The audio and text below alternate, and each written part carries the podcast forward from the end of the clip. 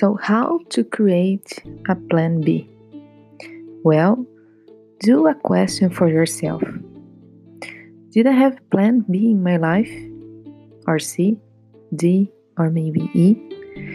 That sounds familiar, right? Because sometimes we have to do things that we don't like too much, like our recent job, some activities in our work. But yes, you can have a plan B why not? And start to do things that you enjoy. That's amazing because you don't have a boss. You are a boss. You don't have to go out your home. You can go anywhere. So if some clients that I have high potential to start a plan B, I said for them, why you don't make a plan B?